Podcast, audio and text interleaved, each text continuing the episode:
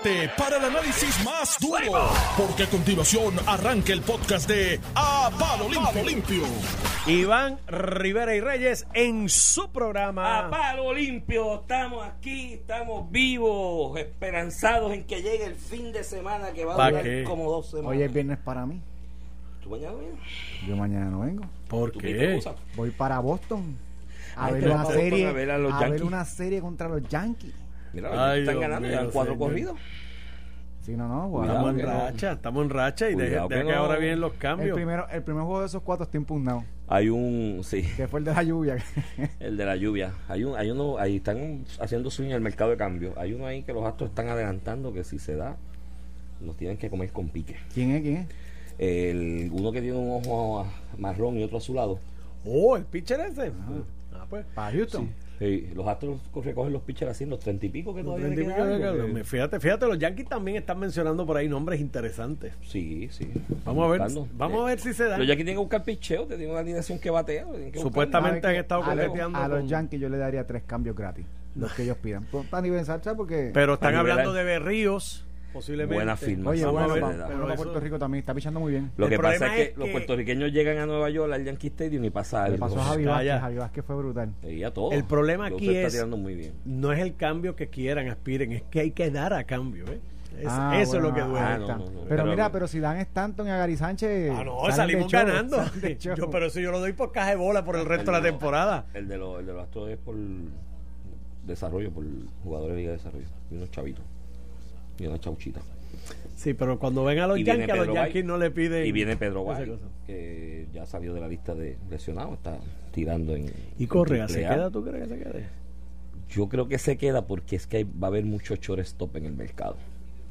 Y, y, pues yo, a- alguien cercano a él, o que estuvo cercano a él en el pasado y lo ayudó a ese primer acercamiento con los Astros, me dijo una observación que yo creo que es buena. Mira, que firme un año por 28 o 30 millones uno solamente y se faje y se haga los números para entonces aspirarle en un futuro. Salvo selecciones, papá, que esas cosas. Este problema. año he estado saludable, gracias a Dios. Tengo No un slon, mencione, tengo un no, slon no, ahí en estos días, pero... es- de un año que una vez cuestan caro. Ahora, te voy a decir una cosa, si no le dan el guante de oro este año, bueno, es que... Si no se lo gana este año, no se lo gana nunca. hermano, lo que está... Lo No que tiene a está- ahí. No, no, no, y que lo que está fildeando, o sea, la, la defensa es... Hay que ver. Bueno, Mira, los dejo. Paro. Paro, Vamos a camionero. Conferencia de prensa del COVID del secretario de Salud. Sí. Este, Después que no haga como Malmarrero, que engoló la voz y dijo, vamos a obligarlos a vacunar. Y sonaba como si te fueran a sacar de tu casa así, te iban a jalar amarrado. Te vamos a vacunar.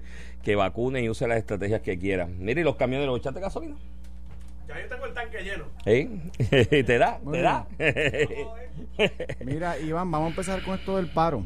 Este, pa- para ponerlo en contexto, las tarifas en Puerto Rico de los cam- de ciertos eh, remolques de camiones, ¿verdad? De ciertos camiones o carga de camiones, está regulada donde el gobierno dice, establece eh, más recientemente, ¿verdad? Ante no era así, de forma mínima, que es lo que se le paga a, lo- a los camioneros para cierta carga. Está esto en el nuevo reglamento del negociado de servicio público, que es la entidad que regula, además de exigirle requisitos de gomas, de licencias, de seguridad, este, esta, eh, aumentó la cantidad de, de vehículos, ¿verdad? O de transporte eh, obligado por las tarifas mínimas y un aumento de cerca de 35%. Eh, los camioneros, pues, era parte del reclamo de que se aumentara, que no se le había dado aumento por 15 años. El gobierno obviamente ejecutó este cambio. La Junta ha levantado sus pr- preocupaciones y hasta cierta ma- manera ordenado a paralizarlo. A que no se implemente este aumento. La Junta sostiene la Junta sostiene su argumentación en que esto va a tener un impacto en la economía y que eso afecta el plan fiscal y que lo tiene que de- estudiar con detenimiento. ¿verdad? Yo siempre he criticado estas intervenciones de la Junta más allá de cuántos chavos tú ganas y gastas en el gobierno, que es para lo que se trajo, Claro, pero- y reestructurar la deuda. Pero cuando es que cuando tú tratas de hablar de la economía para invalidar una medida, como cuando fue la regulación de los PBM, entre otras medidas, este realmente se te, se te va a la baqueta porque ya estás entrando a gobernar más allá de, de- la atrocidad que es la Junta, pero a gobernar todos los aspectos. Tú sabes, como cuando el Tribunal Supremo de Estados Unidos empezó a desarrollar la, la cláusula de, de, de comercio interestatal, pues lo permitiste entrar en, todo, en, en- todas las regiones. En este caso, es ah, con el efecto aún más grave que nadie en la Junta es elegido por el pueblo de Puerto Rico. Pero saca eso al lado. Quería hablar, y yo, el tema aquí de que si se va a cambiar los, se van a acabar los suministros, que están en paro indefinido, que la Junta no se quiere reunir con ellos, que ellos no se quieren reunir con la Junta, que el gobierno está apoyando a los camioneros, más allá del, ¿verdad? de lo que yo encuentro que son la, las cosas momentáneas. Yo quiero hablar un poquito de lo que es la raíz de este problema. Y para mí la raíz de este problema es precisamente cuando el gobierno interviene a regular una tarifa, establecer una tarifa. Tú y yo somos abogados, yo conozco ingenieros, eh, peluqueros, barberos, que la tarifa no se la regula nadie, es el, el, la oferta y demanda. Cuánto tú estás dispuesto a pagar. Yo en algún momento le pagaba a mi barbero tres pesos en Vega Baja allí en una marquesina. hace tiempo, ¿oíste? hace mucho tiempo. Hace, el apodo era batata. Era cinco pesos empezaron. Tres pesos yo pagaba en una marquesina. Pues ahora tú pagas 20, 25 pesos. Hay gente que paga 50 pesos. Yo no pago no, eso. es muy caro. Pero, el promedio por ahí de los barberos está entre 15 pero y 20 lo que pesos voy, Nadie le dice al barbero, tu tarifa mínima va a ser X. Incluso en relaciones de empresario y, y, distribuidor, ¿verdad?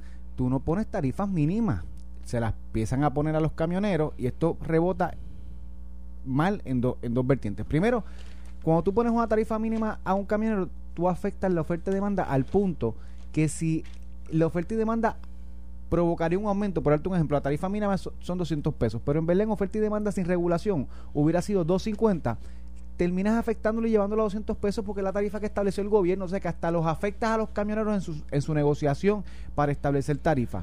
Y, ciertamente yo estoy en contra de que tú obligues a una persona a pagarle a otra persona X cuando tú entiendes que ese, que, que ese dinero no lo vale, tú tienes opción de irte con otro, ese camionero tiene opción de decirte que no a los 5 pesos, yo quiero 10.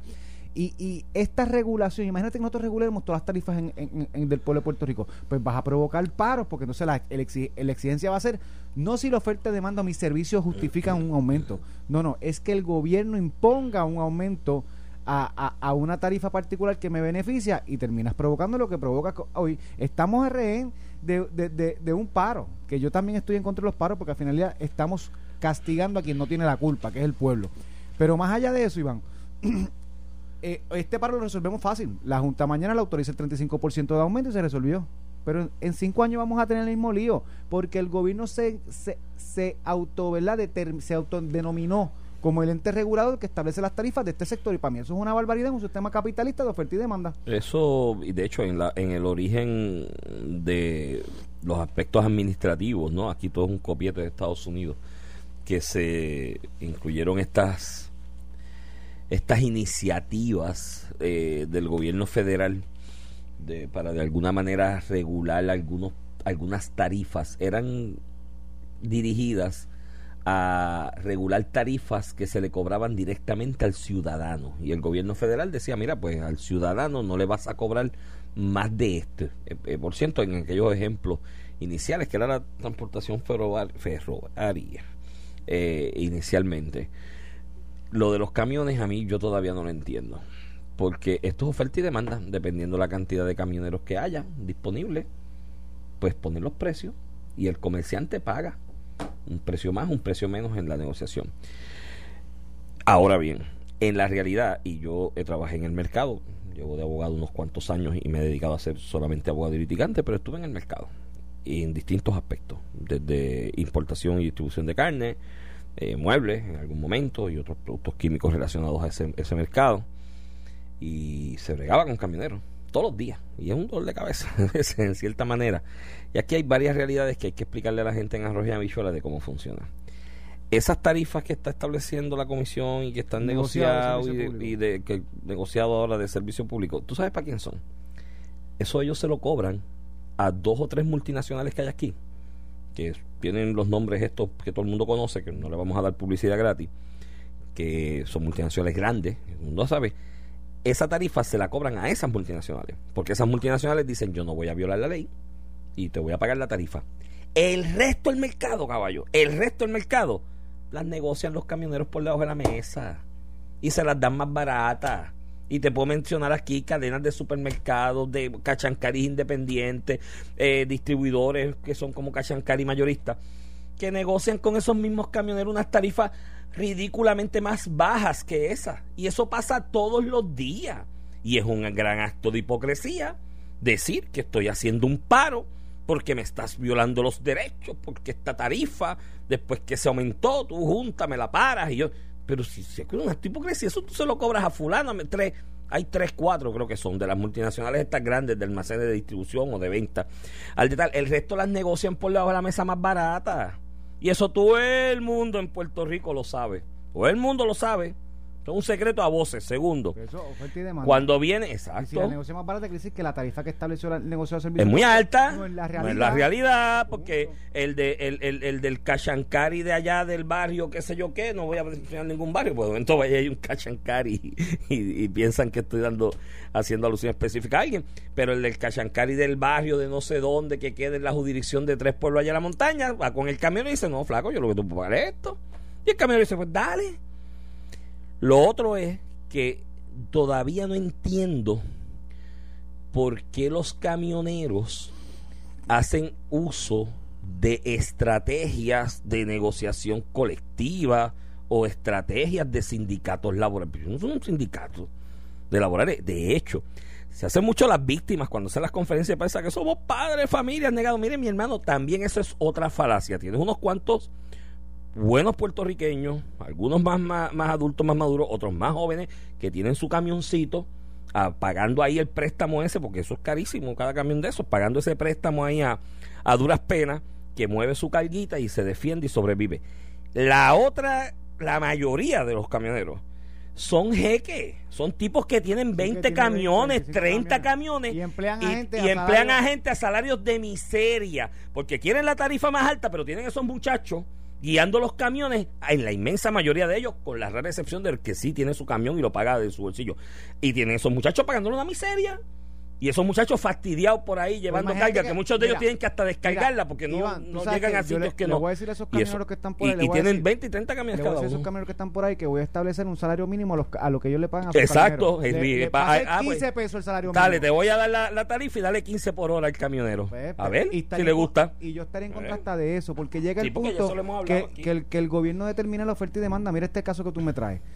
Eh, eh, la tarifa es X y se está estableciendo por la gran mayoría en Puerto Rico una tarifa menor, pues eso, eso es lo que te da a deducir, deducir que la tarifa que estableció el Ministerio de Servicio Público no es la realidad y por eso es que el gobierno, por eso es que se salieron de los salarios mínimos, más allá del salario mínimo universal, que no aplica por industria, este, por eso fue que se, sacaron una de las juntas estas de, de salarios mínimos, donde cada industria lo que hacía es tú intervenir en lo que es la oferta y demanda en una industria particular, algunas veces sin el conocimiento pericial, eh, eh, tan siquiera. Y nosotros tenemos que escoger en qué sistema de gobierno queremos vivir. Si esto es un sistema de libre mercado, deja que las fuerzas choquen. Porque imagínate que yo mañana saco una legislación, Iván, que tu salario mínimo, el, el, el honorario por el honorario de un abogado por hora va a ser 75 pesos o más. Ese es el, pues que no puede ser así, que la oferta y demanda. No, se van a poner a 300 pesos. Que pongan 300 pesos la hora. Tú vas con tu abogado, no puedes pagar menos de 300 pesos la hora. A, ver, qué, a ver si le va a gustar. Sería una barbaridad también. Eh, sería una barbaridad también. Pues yo creo que hay unos grandes actos de hipocresía alrededor. Eh, entonces, a la larga, mira, y esto, y se lo voy a dar como consejo. Eh, dicen que si los consejos fueran buenos, no se darían, se venderían, pero peco de darlo los camioneros que se miren en el espejo de los taxistas. Que cuando llegó lo de las aplicaciones estas de transporte individual, que tú desde tu carro con la aplicación llevas la gente a los sitios, empezaron a hacer marchas y paros y bloqueaban el puente de dos hermanos y la cuestión, y yo decía, pero mi hermano, ¿no es más fácil adaptarte tú a los tiempos? Y tú como taxista cambiar el modelo de negocio tuyo. Esto pasó en Nueva York. Cuando empezó esa plataforma, yo recuerdo que yo llegaba allá el de JFK, el de la plataforma me costaba cuarenta y pico de pesos para llegar a, Manhattan. El taxi me costaba 75. Yo decía, pues, pero el de la plataformita y lo va, la bajaba, aquí en Puerto Rico no estaba, pero la tenía para esos sitios y esperaba el tipo allí con el frío, porque llegar a las 11 de la noche a Nueva York y con ese frío afuera esperando el tipo está medio duro, pero lo esperaba. Porque me ahorraba treinta y pico de pesos. Ahora no. Ahora yo llego allí a Nueva York en el, el JFK y el taxi vale 55 pesos. Y la plataformita 40 y pico. Pero el de la plataformita tengo que ir afuera, lejos del área de los terminales, a coger frío 15 o 20 minutos que llegue.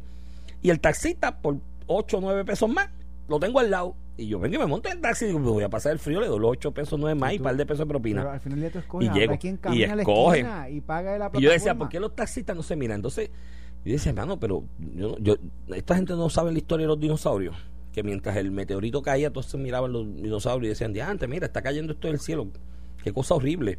Y nadie se corrió a esconderse. Y se extinguieron. Vete por ahí los taxis, cada día están más escasos porque no se supieron adaptar a los tiempos. A los camioneros les va a pasar lo mismo. Si no se adaptan a los tiempos, empiezan a negociar esto eh, fair game de cómo es a, lo que el mercado establezca, van a terminar esas cadenas a los que ellos le van a cobrar la tarifa esa regular, porque es a los únicos que se la cobran. ¿Sabes lo que van a hacer ellos? Van a tener sus camiones. O van a buscar la alternativa de alguien que los traiga para subcontratarlos y los van a sacar. En 10 años, yo te aseguro que esos camiones se van a guiar solos. No, ya, ya. si los otros días hicieron un ejercicio desde Nueva York hasta Los Ángeles con camiones guiándose solo. A, nivel de regla, de lo normal, ¿será que esos camiones seguían solos? Seguían solos. Eh, ya, ya, hay, ya, hay, tecnologías que están Entonces, ¿qué tú tienes que hacer? Pues adáptate a los tiempos. Ofrece un servicio o más barato para que puedas competir y llevarte más parte del mercado o un servicio excelentemente bueno, porque en esta experiencia mía con camioneros estaba eso. Había camioneros que yo le pagaba una tarifa más alta. Pero era que el servicio era tan bueno y eran tan cuidadosos y eran unos tipos tan elegantes, qué sé yo, llegaban a un supermercado a llevar unas pailas, unas paletas de, de, cajas de carne y bregaban con el tipo del supermercado y me evitaba las quejas del receiving de los supermercados, que son como dioses en este tipo de negocios, llamándome, mira, que el tipo está aquí, el camionero con prisa y se quiere ir y me está faltando el respeto, y eso te creaba un problema con el cliente, pues había uno más carito, pero daba un servicio excelente y brutal. Eso es así, o subes la tarifa porque das un servicio extraordinariamente superior al otro, o regular los precios para que te contraten más y hacer volumen. y oferta y demanda, y la gente habla, ¿verdad? De, de, incluso de, otras jurisdicciones de los Estados Unidos con el caso de los camiones, que los camioneros, que los camioneros se ganan entre 50 mil y 100 mil dólares. Los camioneros en las jurisdicciones de los Estados Unidos son empleos bien remunerados. Ah, no, que nosotros queremos ser con ellos, pero ¿y qué hacen ellos? Y demanda, ellos eh, negocian. Mira, Iván, ayer estaba escuchando unas estadísticas, 49 estados no tienen ningún tipo de regulación de tarifa de los camioneros. ¿Tú quieres copiar ese modelo? Pues, Vamos a copiarlo con oferta y demanda. Y ganan muy bien. entonces, no puedes negociar la tarifa que tú quieres en el libre mercado, que podrías crear una asociación de camioneros y hacer lo que te, ¿verdad? Lo, que te permita siempre y cuando no violes la ley de monopolio. Este, eh, no, no puedes negociar el precio que tú quieres y te buscas al gobierno de rehén para que legisle y pero si el gobierno ya legisló. por eso te digo que, reguló mira esto lo podemos resolver mañana dándole el 35% de aumento es lo que yo digo. Se lo podemos dar y ya se acabó y llegó la gasolina la bichuela la chuleta llegó al supermercado el hecho es que vamos a tener este problema en cinco años porque el gobierno se convierte en el que mete un elemento tarifario que no corresponde a lo que la oferta y la demanda requiere. Y por eso es que en, un sistema de libre mercado no tiene que decir qué rol va a tener el gobierno. Si va a hacer una intervención como está haciendo ahora, que de momento fija tarifa y que se chave la oferta y demanda, con el costo que eso va a tener en el producto, porque yo te aseguro que ese 35% de aumento se le va a pasar al, consumidor. O sea, no hay, otra forma de que en una economía eh, eh, capitalista eso, eso se pueda resolver de otra forma. Entonces, pues, pues, nada, pues mira, pues el vamos del gobierno, gobierno, ¿cuánto va a cobrar los abogados, los barberos, los ingenieros? Pues ponle tarifa a todo el mundo. Entonces, de momento, olvídate del libre mercado, que sea el gobierno el que se encargue de negociar por la gente. Por, es una barbaridad. Y sin el conocimiento, que es lo peor. Y la génesis de esto es cuando tú creas en aquel entonces la Comisión de Servicio Público, que tiene su rol, tiene su manera de ser, y, eso está en todos los estados. Una entidad que regula las medidas de seguridad que tienen que tener los camiones, eh, que si tienes que tener goma X, que la, eh, eh, un, un, que, la misma, que, la, misma entidad que los regula bastante lenientes con ellos, porque búscate los camiones por ahí la carga y pagamos el precio en las autopistas, ¿verdad cómo están? Y muchas veces de, que... de pesos de los camiones, eso está en todos lados que no se fiscalice es otra cosa lo que tú señalas. Pero de momento a alguien se le ocurrió que vamos a usar esa entidad que regula, como puede ser el Tribunal Supremo en relación a los abogados, el Colegio de Ingenieros en relación a los ingenieros, el Colegio de CPA en relación a, los, a, los CPA, a los contadores públicos autorizados.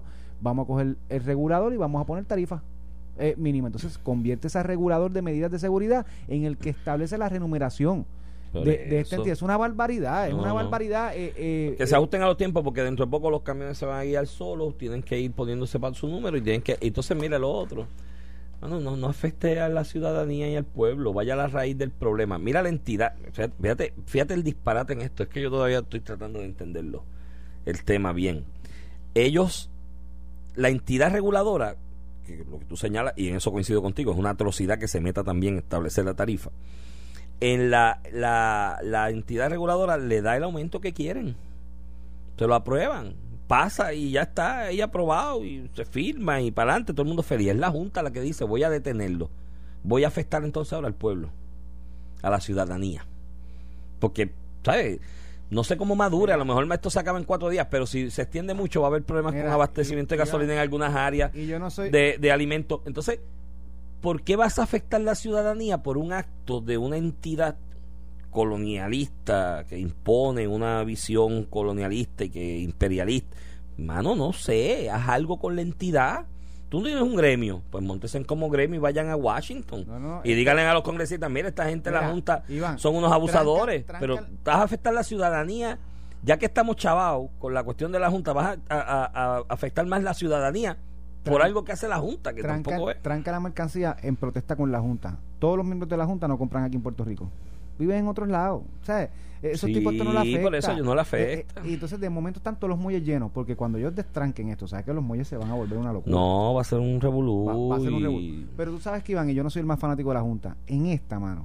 Y, y vamos a sentarnos a negociar. Mientras tú tienes un paro, estás loco. O sea, Sí. tú no puedes negociar con la pistola en la cabeza, que es mi crítica de cuando el gobierno negociaba en años electorales los convenios de las corporaciones públicas. Estás negociando con un puñal en la, la cabeza. en la cabeza, Yo, mira, tú sabes que hasta que tú no pares el paro no nos vamos a sentar. Y si tú me preguntas a mí, yo gobierno, mira, me trancaría, pues lo vas a parar, el pueblo te lo va a reclamar, porque pues, pues, vamos a tener un efecto inmediato como lo tuvimos ya en María, como lo hemos tuvido, tenido un montón de veces. Por Pues eso. tendremos que aguantar eso.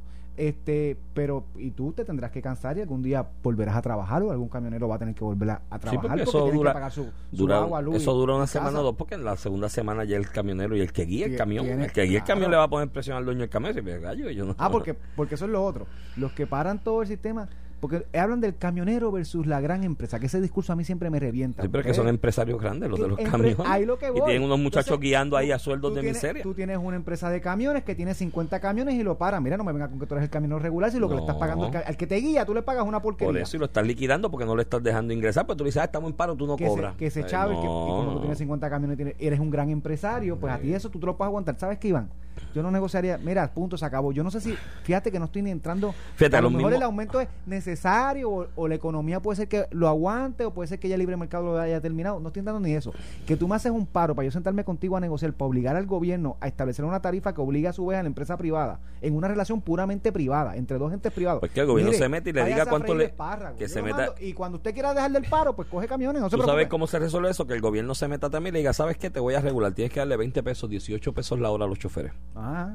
A ver, si o, le gusta. O, o el 75% de la tarifa que tú cobras. Para que Exacto. tú veas como el gasto. Sí. Ah, no, ahí no pongamos eso. Digo, porque en porque, Estados ah. Unidos está como a 18. De hecho, muchos policías de aquí de Puerto Rico Sí. se van allá a ser camioneros. Yo conozco- yo conozco- en Estados Unidos yo- porque se ganan 18, 20 Yo pesos la hora y con dos- dos viajes a la dos semana. policías que ¿entiendes? se fueron al mismo tiempo, hace muy, muy Ujú. poco, a Florida, están guiando camiones. Y ando camiones porque bien. ganan mucho más de lo que ganan Vea, de policía. y no hay claro. tarifas reguladas ni nada de esto. El No, libre no, no. mercado lo el libre determina. mercado determina el precio. A ver, pues, como debe ser. Mira, me escribe un amigo en común. Después te digo fuera de quién que dice que no seas jíbaro, que cuando tú llegas a Nueva York al JFK, pues compras la tarifa de una semana del tren que del metro, que vale, tre- que vale 33 dólares por la semana. Yo no sé, yo no sé. Ilimitado. Lo que pasa es que yo le escribí que tengo un problema con eso, que la, la última vez que hice eso en el tren llegué a New Jersey. No, y, porque co- no cogí el yo tengo- cambio a tiempo y ya estaba en New Jersey. y, y yo tengo Y, él me dice que la ha pasado él también, así que yo tengo yo tengo mi issue con el sistema de tren de, de, de, de New York es muy tú- es muy complicado. muy complicado y Muy muy, muy complicado. lleno mucho revolú y cuando uno va de vacaciones Los dos mejores metros del mundo son el de Washington DC, Es que es bueno. extraordinario, y el de Madrid. Eso es espectacular. Y sencillo, fácil, pero el de Nueva York es complicado y el de París. Mira, Después vamos a la pausa y regresamos con otro otro tema. país. Vamos a hablar del Back to School y la apertura de escuela que está en boca de todos. Eso, hay conferencia, ¿verdad? Hoy, Hay eso. conferencia hoy, imagino que será de eso. Vamos allá.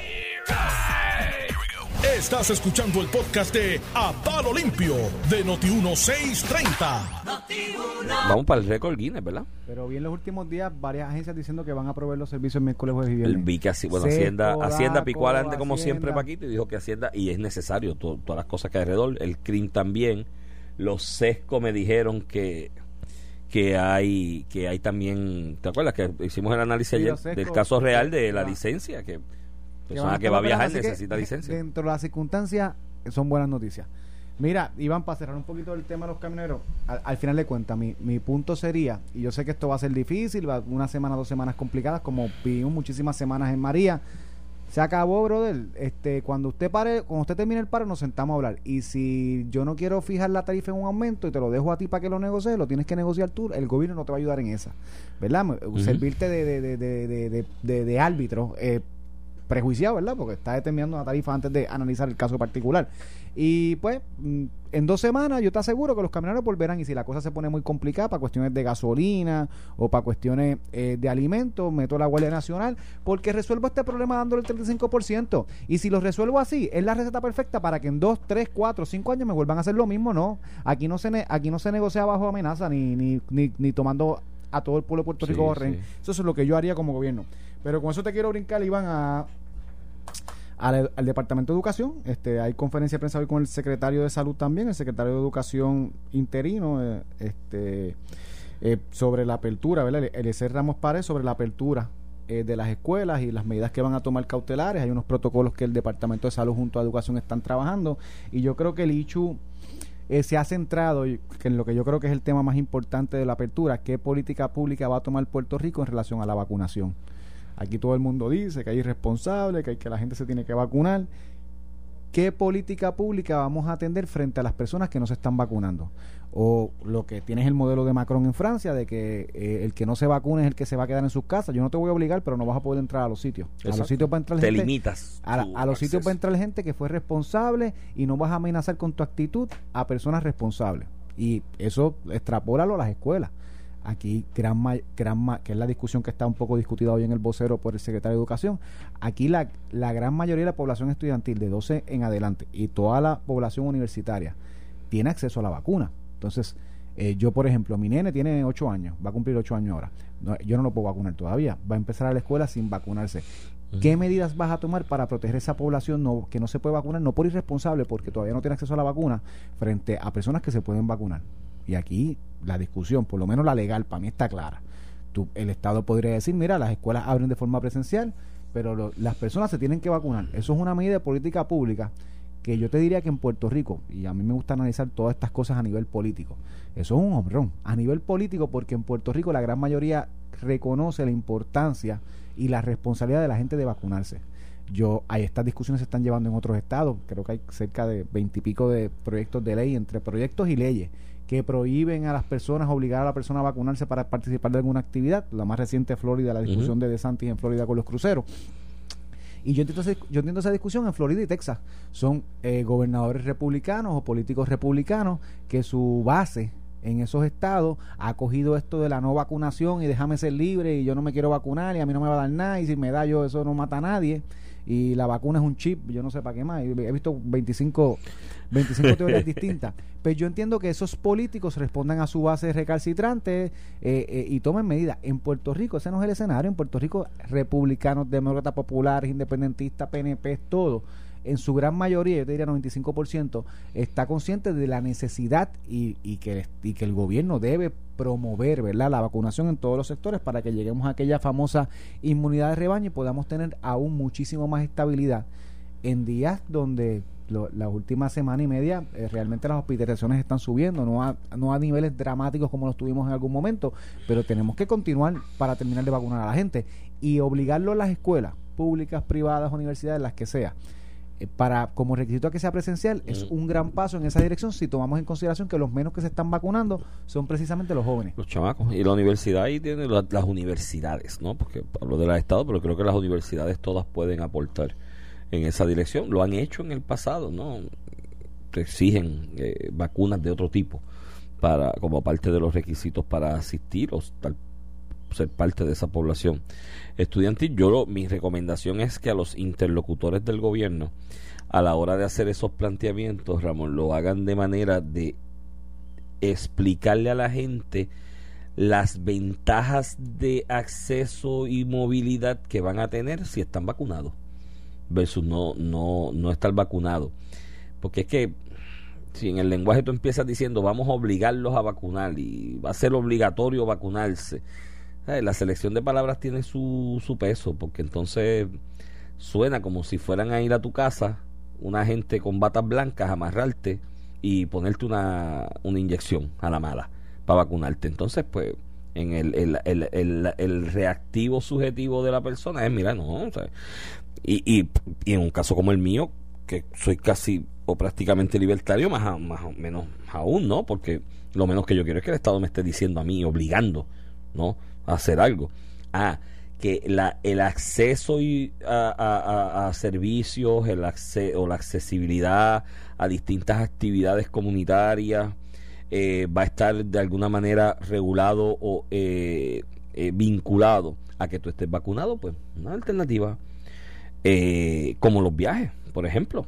Desde que empezó, desde antes que se aprobara por el reglamento este de emergencias de la FDA, las vacunas que están aprobadas, ya estaban hablando en distintos organismos internacionales que eventualmente iba a ser un requisito para poder montarte en un avión y entrar a X país el estar vacunado. Y en el caso mío específico, eso fue una de las grandes motivaciones. Yo dije, mira, mano, ¿sabes qué?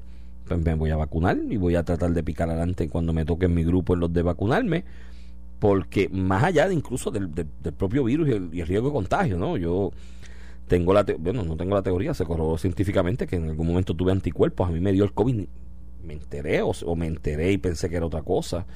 Eh, y el incentivo mío para vacunarme, más allá de contagiarme, porque ya ciertamente el cuerpo había creado algunas defensas o, y salvar mi vida con la vacuna, el incentivo fue ese, que yo estoy seguro y estaba convencido desde meses antes que se haya vacuna, que eventualmente se iba a convertir en un requisito para montarte un avión entre un país.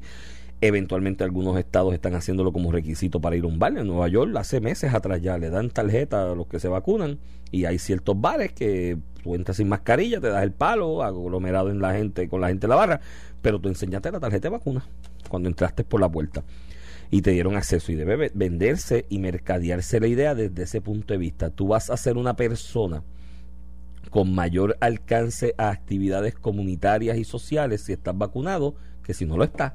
Y que sea un incentivo vacunarte, el que, El que aumentes tu range o tu alcance de posibilidad de actividades comunitarias y sociales, pues es un incentivo vacunarte, pero que no lo pongan como que Es, que, es, que, es que lo digo por la, aquella colocución Don Marrero cuando lo dijo hace unos días atrás que me sonó como la vaina aquella cuando Wanda era gobernadora, que Wanda decía, mi, mi misión es salvar vidas y no quiero a nadie, no quiero a nadie en la calle sin mascarilla. decía, pero porque tú me regañas, mano. Y pórtese bien porque me pongo más estricta. Ajá, sí. o se portan bien o me pongo más estricta. Y yo decía, pero porque tú haces eso, tú eres la gobernadora. yo tengo unas libertades como individuo, tú no eres mi maíz para regañarme. Entonces, esa visión del Estado no me gusta. Omar lo que hizo fue no descartar, este, considerar la, la vacunación obligatoria. Y fíjate que ni en Francia se trata de obligar a la gente a vacunarse. Es que tú, si no quieres vacunarte, no te vacunes. pero no vas a entrar aquí. La expresión de si no te vacunas, te, tú eres el que te quedas encerrado, no es que te voy a, clausurar la puerta para que no, salga, es que no puedes acceder a ciertos lugares. A ciertas actividades, en, caso de Francia, incluye hasta, hasta restaurantes. Y yo entiendo la razón. Mira, hay una vacuna disponible. Digo, hay casos, ¿verdad? Eh, por, enfermedad. creencias religiosas que tú haces una excepción eh, en ciertos lugares, pero Punto. Tú no te quieres vacunar. No hay enfermedades. Hay personas que pueden tener ciertas condiciones médicas que su neurólogo, su médico dicen no te pongas vacuna porque. Y afectan su sistema inmunológico o tienen el sistema inmunológico comprometido y le dicen a las vacunas que en, esta, en este caso las vacunas no son virus, virus vivos, ¿verdad? De hecho, eh, ¿te recuerdas que te di el ejemplo de, de la joven que quería vacunarse como parte de la vacunación en su empresa y que su neurólogo le había dicho que se aguantara porque ella había sido. Eh, ella había ah, desarrollado ya Baré como efecto secundario de una vacuna en su juventud o su niñez, ¿no? Y te di ese ejemplo aquí en vivo, es un ejemplo real, ¿no? O sea, no me inventé. Me enteré después que lo dijo, me llamaron para aclararme, que posteriormente a esa instrucción inicial del neurólogo, el neurólogo le dijo que sí, que si era la de Pfizer o la de Moderna, podía ponérsela. Que no se pusiera la de Johnson Johnson, porque la de Johnson Johnson sí es inoculación de un virus vivo, la otra es un, Pfizer y Moderna son de estas, del desarrollo este de, ingeniería química, genética, que, crearon, lo crearon ficticiamente, ¿no? los anticuerpos. Este, y sí, se vacunó. Así que, o personas que tengan la condición o que por motivos de religión no le, no le, no, se le permita, pues que haga las debidas previsiones para demostrarlo y evidenciar su necesidad de estar eximida de ese requisito. También el gobierno tiene que ir pensando cuándo entonces para ese requisito. Porque ya hablando de actividades sociales y de movilidad y de libertades no este, individuales, creo que la intención del gobierno debería ser tratar de acelerar el, el, el tracto, el paso de nuevo, porque se, se aguantó. Iba muy rápido, iba a las millas, pero de momento hubo un jalón y está mucho más lento. Tampoco es que ese requisito va a ser eternamente, ¿no? El gobierno debe tener en mente un time frame de cuando entonces paro. Porque la persona que por cuestión de religión o por cuestión de salud no se va a vacunar, eh, no sé cómo hacer la distinción para que eventualmente se reintegre a la sociedad normalmente. Pero, se va a poder, por ejemplo, pasa en los casos del Departamento de Educación en las vacunas todos los años. Hay casos en una escuela de mil personas, dos o tres personas que presentan una declaración jurada, eh, pues, certificando con su ministro, o padre o, o, líder religioso, que la verdad que su creencia religiosa eh, no o, prohíbe ¿verdad? la utilización de, vacunas y esa persona entra a la escuela. Lo que pasa es que tú tienes una inmunidad de rebaño porque los casos son los mínimos y esa persona deja de ser rico en la medida que todos los demás que no tienen esa circunstancia particular, como el que tiene el sistema inmunológico comprometido que no se puede vacunar, pues esas personas pasan a ser tan pocas dentro de todas las personas que tú estás requiriendo que se vacunen, que esas se benefician, incluso esas personas que no se pueden vacunar se benefician de la inmunidad, ¿verdad? Que crea este, la comunidad con la inmunidad de rebaño. Por eso que hay que debe llegar un momento en que entonces el gobierno diga, mira, ya alcanzamos el nivel que queríamos, 2%, siempre se va a enfermar gente de COVID, eventualmente con las variables que ocurran y las que salgan nuevas. Ahora es la delta la que está de moda, vendrá la alfa y omega en algún momento.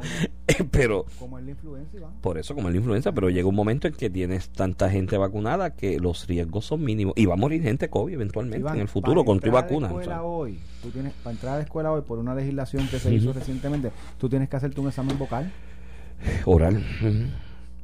Dime, dime tú. Y no, voy, no voy a pedirle que se pongan una vacuna de COVID que está matando Tenemos la emergencia que tenemos por los últimos años y medio. Sí.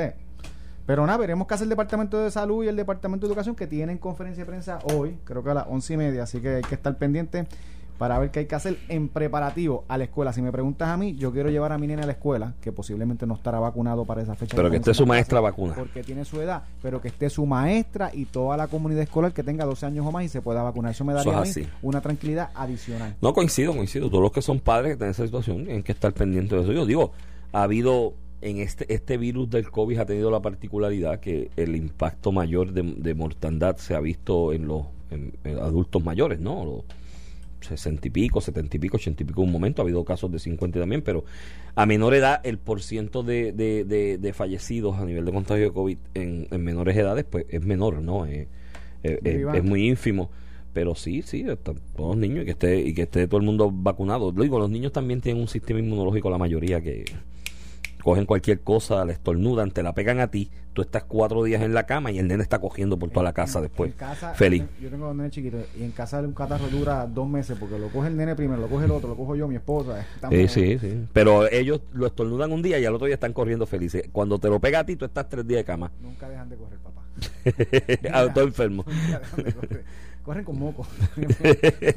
Mira, Iván, este, quiero hablarte un poquito de Medicaid. Este, ayer eh, se aprobó, ¿verdad? En la vista de markup del Comité de Energía y Comercio, la propuesta bipartita de 3 mil millones por 5 años en fondos de Medicaid para Puerto Rico. Lo mismo que había de otro, ¿eh? por ahí voy, por ahí voy. Una, una, medida, ¿verdad? Que el, representante Villarix y Darren Soto impulsan, y yo la parte demócrata es la que no entiendo. La parte republicana, pues han conseguido o han aceptado dar lo que dio Trump, lo que ellos mismos aprobaron en, en, eh, el periodo de emergencia, ¿verdad? Después de María. De hecho, son hasta menos, cerca de 100 millones de dólares menos. Lo que nos, lo, que se aprobó con esta propuesta, que ciertamente es a cinco años, da más estabilidad. Pero eh, esa promesa de Biden y los demócratas, y yo voy a dar en Soto celebrando, a quien respeto un montón y creo que hacen muchísimo por, por Puerto Rico, muchísimo más que legisladores aquí estatales en Puerto Rico, por Puerto Rico, pero celebrando este gran logro, nos han dado lo que nos dio Trump. Lo mismo. y la promesa del presidente Biden de que nos iba a equiparar en Seguro Social, eh, que lo está impugnando en el Tribunal Supremo de los Estados Unidos para que no se nos pueda equiparar por, a nivel constitucional, aunque yo entiendo los fundamentos jurídicos para eso. Pero en Medicaid y Medicare, aquí, no hay, en el caso de Medicaid particularmente, aquí no hay excusa. Esto es una cuestión de hacer una asignación igual que le, que le asignarían a los estados por fórmula, 83%. Y, y, y yo no escucho a, Biden ni, a los demócratas en Puerto Rico criticar a, a, Biden por, por este incumplimiento. De momento los demócratas en la Cámara de Representantes y en el Senado han aceptado darnos menos dinero del que nos prometieron en la campaña y incluso menos dinero que, que nos había conseguido Donald Trump. Entonces, pues, ¿dónde están los demócratas aquí exigiéndole a- al Partido Demócrata que cumpla con su promesa? Porque con todas mis críticas que yo le tengo a Donald Trump, él no nos prometió algo que no nos dio.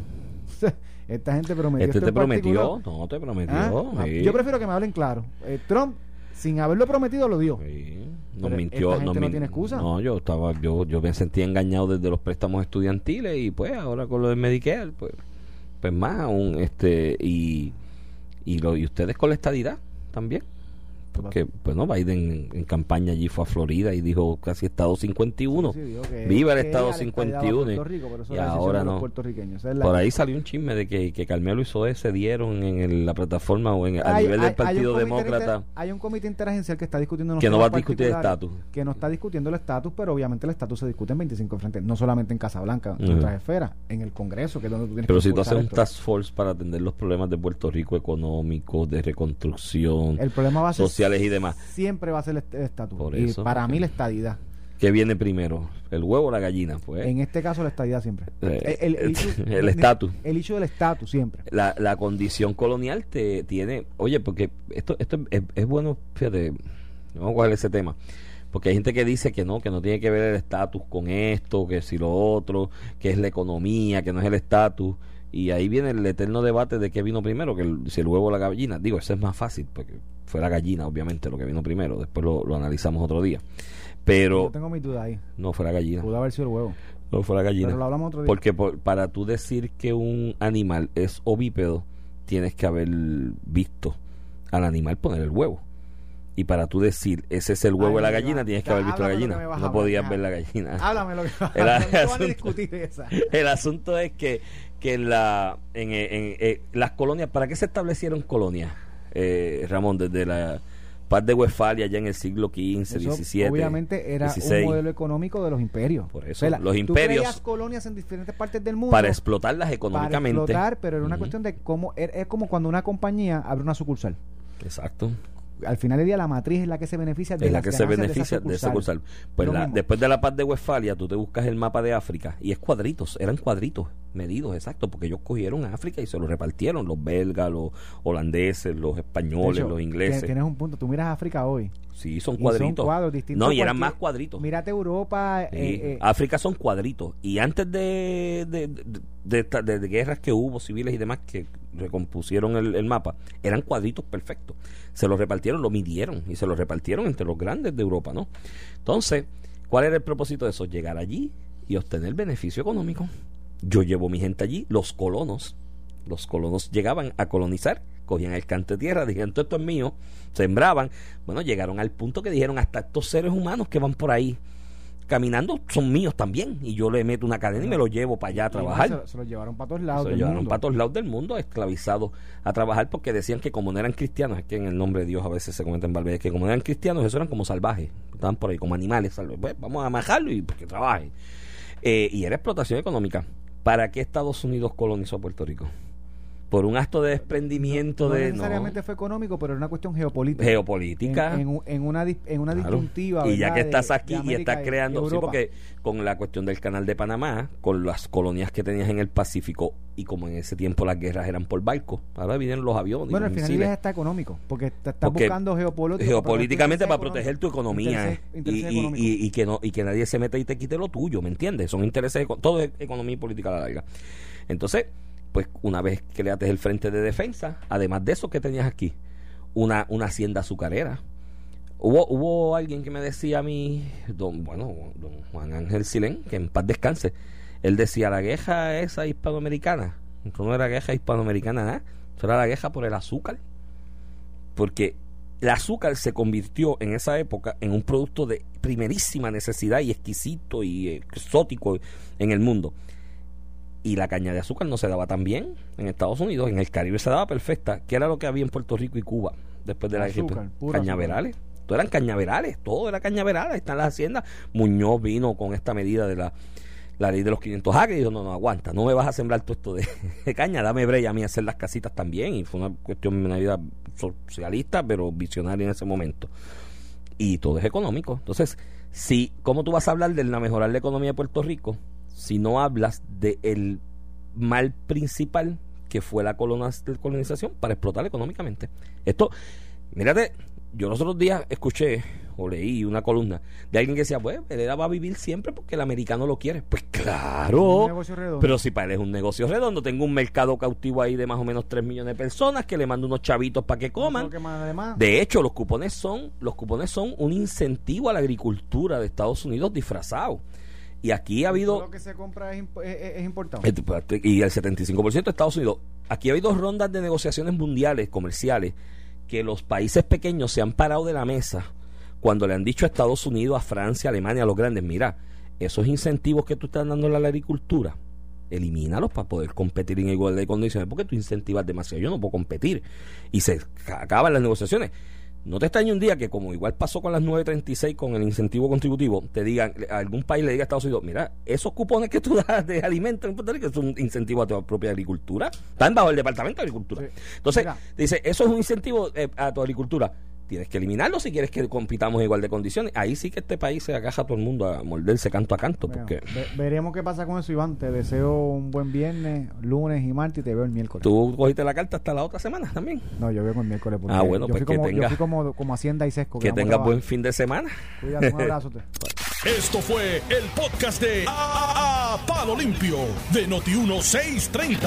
Dale play a tu podcast favorito a través de Apple Podcasts, Spotify, Google Podcasts, Stitcher y notiuno.com.